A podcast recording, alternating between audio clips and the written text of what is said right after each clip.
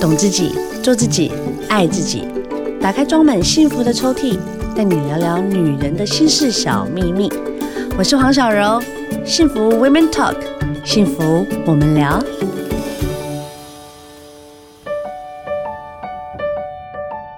Hello，大家好，欢迎收听幸福电台，幸福 Women Talk，幸福我们聊。我是主持人黄小柔。哇，今天大家心情有没有很好？小柔心情其实还蛮不错的，因为我觉得哦。有些时候就是物极必反，你知道吗？当然就是小朋友全部都待在家里啊，然后朋友没办法见面啊，全部都要云视讯啊。但久而久之，你也会突然发现，好像也少了很多事情。比如说，你可能不用去赶着上下班接小朋友，然后呢，你跟朋友没办法见面，可能就是用云视讯。我还真的还比较认真听他讲话哎。但是因为现在呢，社会呢确实处于比较在低迷的状态，因为我们的防疫生活实在让大家一直觉得啊，心情不好，我这人都刚好都要忧郁，怎么办呢？没关系，我们今天聊聊大来宾呢，请来的这一位呢，可以好好的呢，让你打开你的心胸，然后没有防卫心的来聊聊，你自己有在保护你自己吗？还是你保护的方式是错误的呢？还是你一直都在伤着别人的心？哎呦，听起来就觉得哦，是不是有很重的感觉？我们欢迎今天聊聊的大来宾洪培云心理师，欢迎培云，欢迎你。小柔好，各位听众朋友大家好。Hello，培云，你现在也是在家嘛？对不对？对，我家是处于就是舒服的待在家中。哎、欸，其实我有很多朋友，他们很喜欢待在家，哎，就是他们觉得说，嗯，在家工作其实效率还比较好。对我来讲是这样子，没错啊。真的吗？哦，我真的觉得好，我天生劳碌命了。我在家待了第四天吧，我真的觉得我就浑身骨头酸痛，然后就觉得哇，我好想出门啊！但我好多朋友就是他们可能隔离完然后干嘛，他们就说嗯，其实在家也蛮不错的耶。还是因为你有小朋友的关系，所以会比较多的心思要照顾小朋友。其实也还好，因为我现在小朋友也都算够 OK 啦，都讲人话，都还听得懂，威胁他们，他们也知道。只是我很喜欢跟人互动啦，某些部分就是我喜欢，就是有一些温度的感觉，所以我就觉得说啊，可能就是面对自己的小孩或先生哦，就是在一个。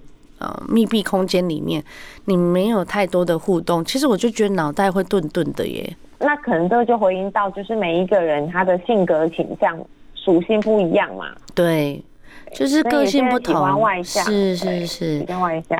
对，有些人个性不同，他所散发出来的状态也不太一样。有些人看起来很开朗，但其实他是很压抑的，或甚至他在某些部分上面，在呃台面上跟台面上，其实也是两种人。那现在很多呢，嗯，一些研究发现，哈，可以从一些行为上面去看出自己的心理的状态。你出了这本书啦，你今天要跟大家聊的这一本书《心理防卫》，你有什么样的想要跟大家分享的吗？因为毕竟我自己是心理师的角色，所以其实我写书的目的主要都是希望大众可以透过更早对于心理健康的知识有更多的了解，然后可以早期预防，或者是说更早的自我觉察，才不会到后来已经出现忧郁、对焦虑，嗯嗯，或者是说像我这本书的副标题有特别提到的成瘾的行为嘛，比如说喝酒啊，嗯，然后暴饮暴食啊，然后疯狂购物啊等等。对，就是已经发展出那种成瘾行为之后，要处理相对起来就会比较辛苦这样子。那我想请问一下，你职业大概多久了？哇，已经十四年了吧？那这十四年，你应该看过很多病友，就是他们成瘾的表现最严重的，有关于吃，他们有严重到什么程度啊？如果到这方面，比如说像，其实我一直很希望台湾社会去正视酒瘾的问题。哦，是酒瘾，所以吃还好，是不是？哦，吃吗？你是说暴饮暴食？对，其实我觉得暴饮暴食最大的问题，其实不是那个体重的增加啊，而是暴饮暴食之后会形成一个恶性循环，叫做很多的自责感跟无力感。哦，吃了然后又很生气，又在怪自己这样子。对，怎么管不住自己的嘴巴？我怎么意志力这么薄弱？怎么又吃了几百块的？宵夜，然后隔天因为怕胖嘛，就会又想要疯狂的运动，又内疚了。啊，对，又内疚。那又或者现代的女孩子其实都蛮辛苦的，就比如说，哎、欸，因为怕胖，有些人会透过运动，嗯，但有些人他可能会想说，那干脆催吐好了，哇。这太 heavy 了。好了，我们大概呢一开头呢就先这样子聊。我们跟培云聊到的是说，这本新书哈，心理防卫一直在讲说压抑投射成瘾，我们用伤人伤己的方式保护自己吗？你这一段意思是，嗯，我在保护自己，但我却在伤害我自己哦。对啊，就像我前面呃有提到，比如说。很多人他会觉得说，哎、欸，我在戒，呃，就是可能工作的一些不顺心啊，或者是亲密关系有一些冲突或者是摩擦，那干脆来借酒浇愁好了。那借酒浇愁的过程当中，啊、至少有，我觉得有个窗口不错哎、欸。可是我觉得很大的一个问题是在于说，我觉得不是说我们要反对喝酒，没有那么的极端啦。对，对对。只是比较大一个问题是，有些人他。喝酒之后，他已经成了一个循环，就是一旦冲突又来了，他也不想要去沟通，他就是喝酒。Oh. 对，那久而久之，对另一半可能想说，哎、欸，我们应该其实可以来好好来谈一下，可能也许对，也许是教养的意见不同，那也许我们可以去咨询专家啊，或者什么。可是变成一个人，他一旦想要逃避到酒精里，他干脆只要一感觉到又有冲突要产生，或者是冲突发生之后。他也不想谈，他也不想要去碰触这个不愉快的情绪跟事件嘛。嗯，他干脆就是继续喝，那变成另一半也会被他伤害到啊。对啊，就是逃避啊，心理防卫之一就是逃避。哦，那我明白了，就是他不把问题解决，他就一直逃避，沉浸在他那个问题里面，然后把事情越搞越大。对，事情越搞越大，同时就是。我觉得小欧讲到这个点，刚好就是触发到我一个很重要的一个想要分享给大家的，就是不止问题越来越大，问题也会越来越多。你原本只是一个问题，可是可能就会变成是说，哎，原本只是比如说，也许是孩子教养意见的不同，可是连亲密关系后来都产生了很大的摩擦嘛。Oh my god，那很麻烦。对，那对，然后再加上可能喝酒喝多了，可能。他的意识有些时候不清楚的状况下，哎、也许他一个踩空，哎、就受伤了。哦，我懂，这就是你说的保护自己的部分。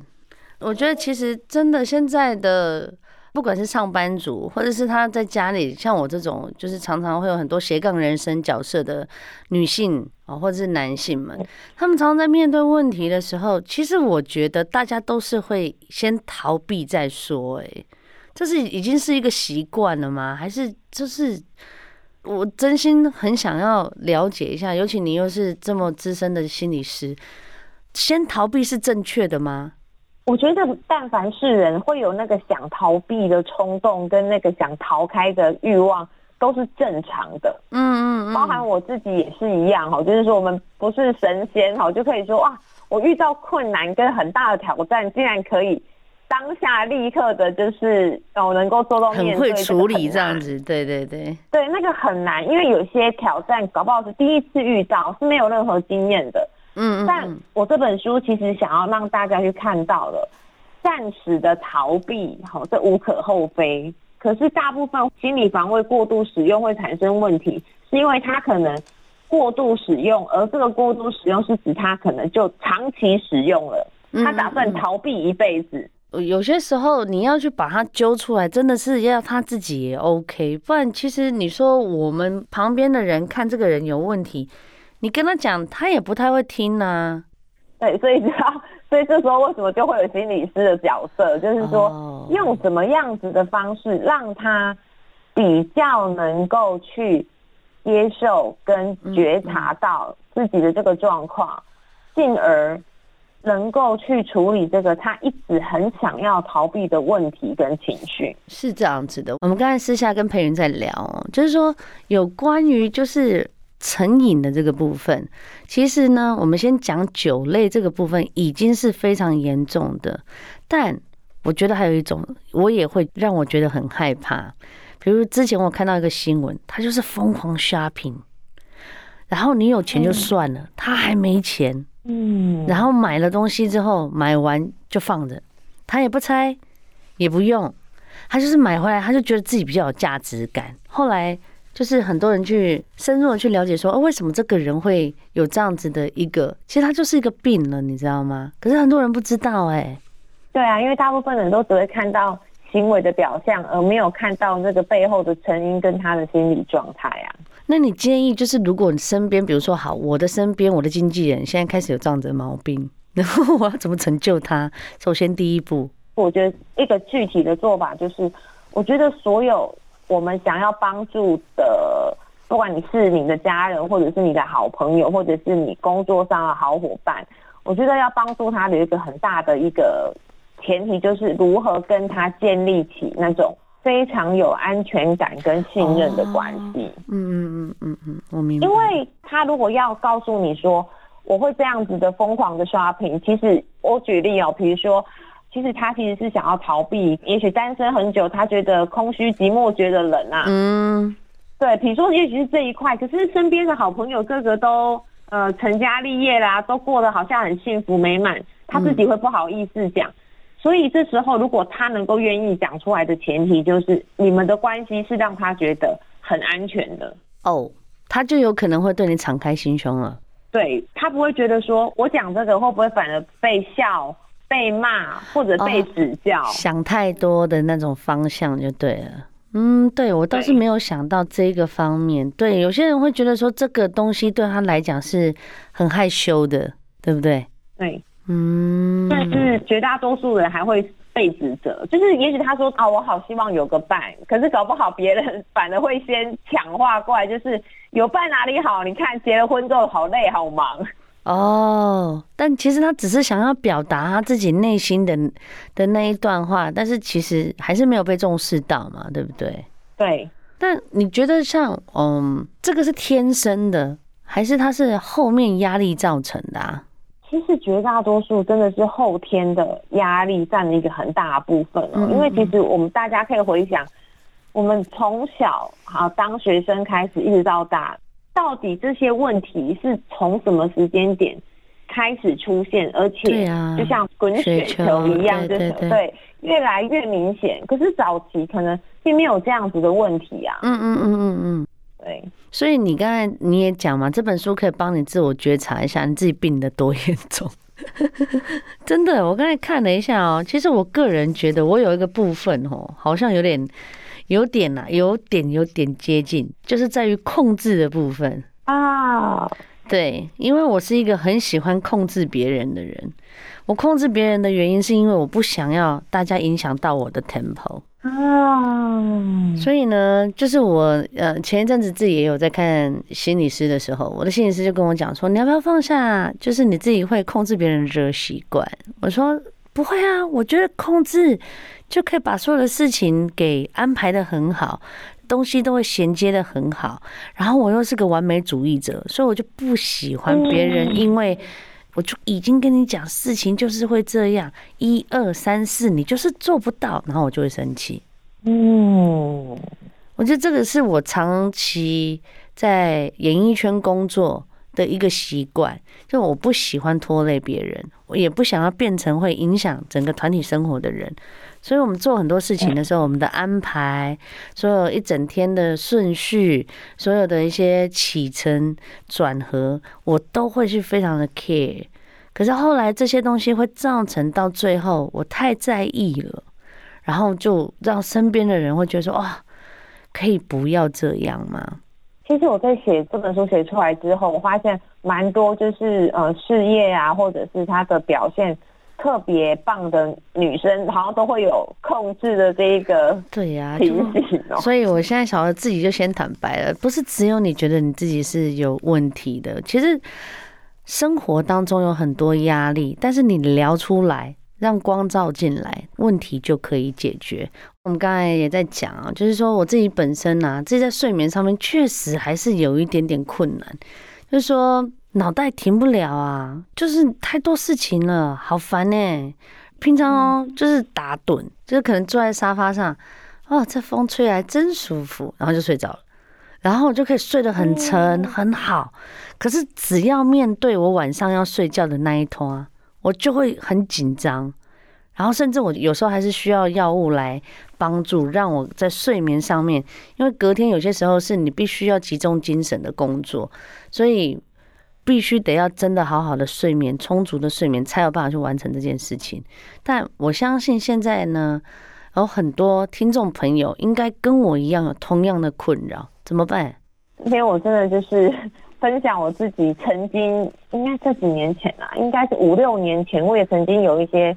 失眠的困扰，但是我后来领悟到了一个非常重要的一个事情，就是我们要调整自己对于睡眠的观念，就是不是以一次要睡足八小时这种做法哦，不是吗？你看，光是这个观念就会让很多人就想说哈，可是我以前好像听到的、学到的，就是要一次睡足啊。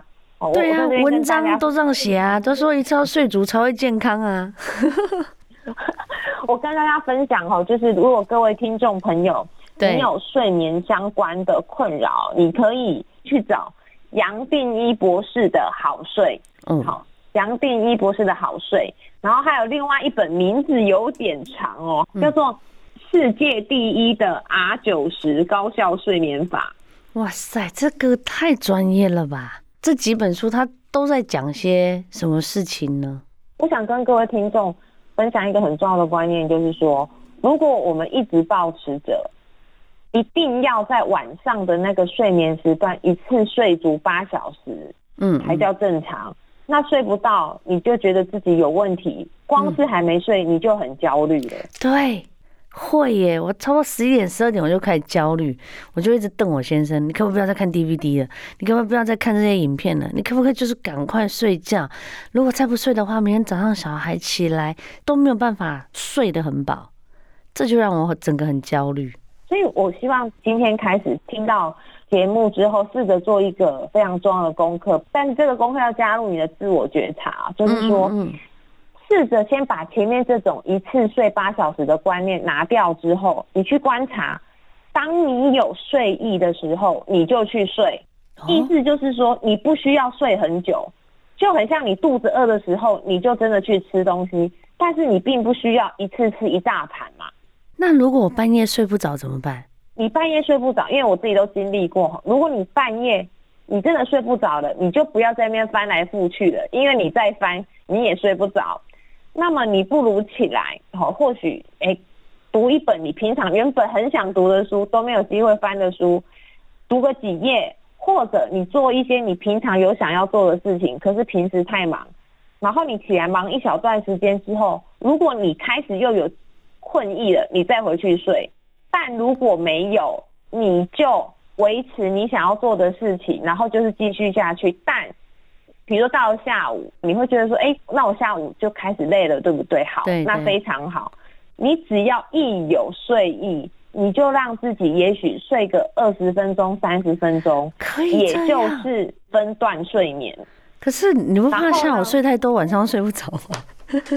对，所以你一定要有一个觉察，叫做你永远不要去焦虑你之后睡不睡得着的问题，因为你已经在调整。哦你已经在调整你的睡眠模式了，嗯、就是说，你肚子饿你就去吃，然后差不多有一定的饱足感了，你就不需要吃下去了嘛。睡眠也是一样的道理，你去观察哦，你这样实验一段时间，你会不会觉得你自己的精神变好？哦，好，所有听众听到我们今天呢，我们培云给我们的这样子的意见，恶性循环这件事情导致我们的身心灵呢，就是呈现于我感觉我好像在保护自己，其实我在伤害我自己。哎，其实很多人哈，我觉得应该是说，当我们都不够了解心理防卫或成瘾行为的时候，确实就是这样啊。嗯，因为很多人会以为说，我只要否认掉问题，逃避掉问题，好像暂时就没事了。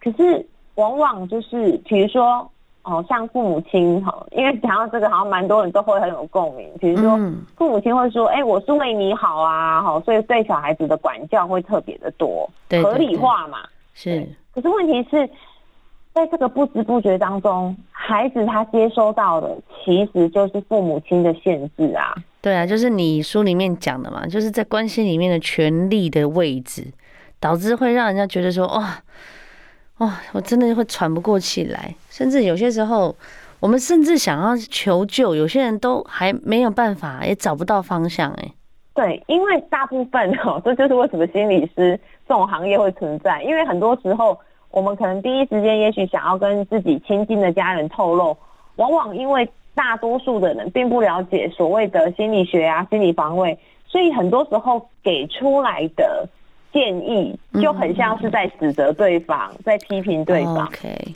所以求救的人常常就会觉得啊，我好像碰壁了，我不应该说，我不应该发出这个求救的讯号，那反而就是问题就会越压抑的越。对啊，就整个把它封闭起来嘛，就是让你觉得，然后到最后就会洗自己脑，我 OK，我 OK，我没事，我很好，我很棒，我没问题。到最后真的发病了，你要再来再来去医治你的问题，其实会更棘手。对。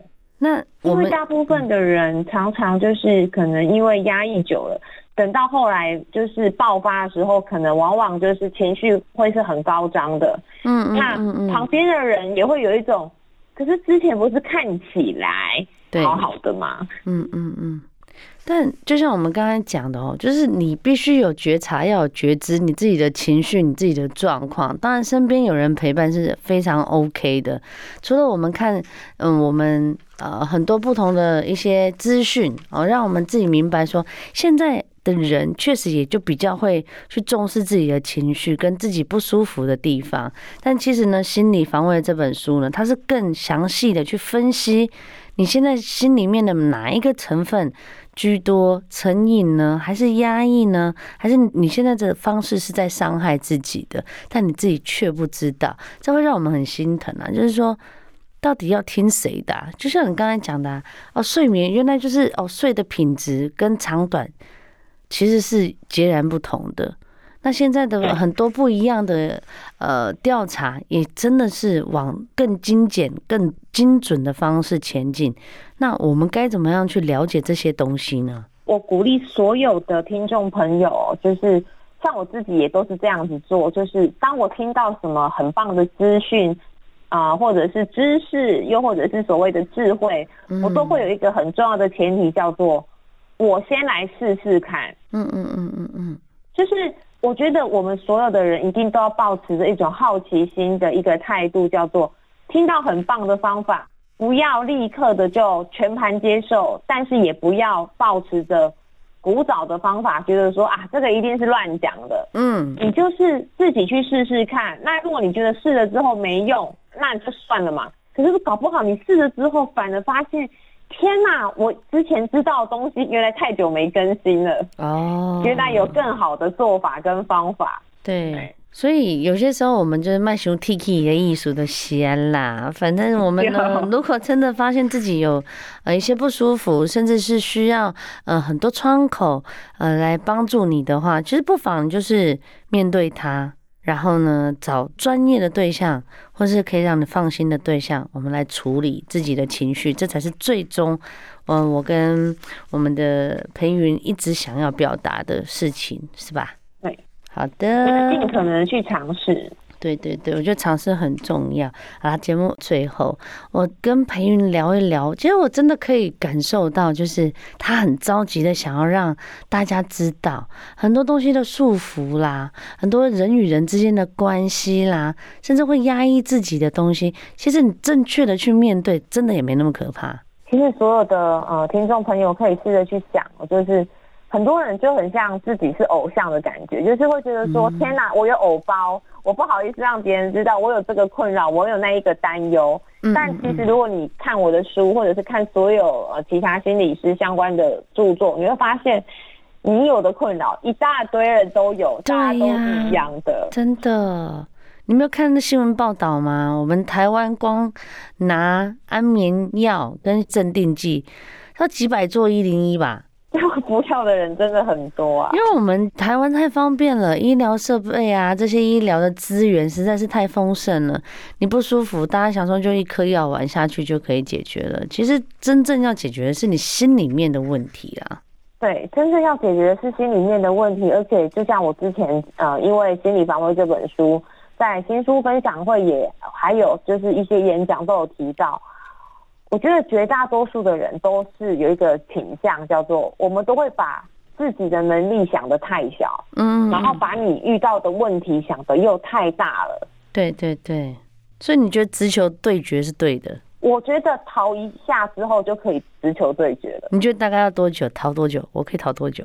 当然也要看每一个问题的难度，也要看个人的经验值啊，还有自己的承受能力。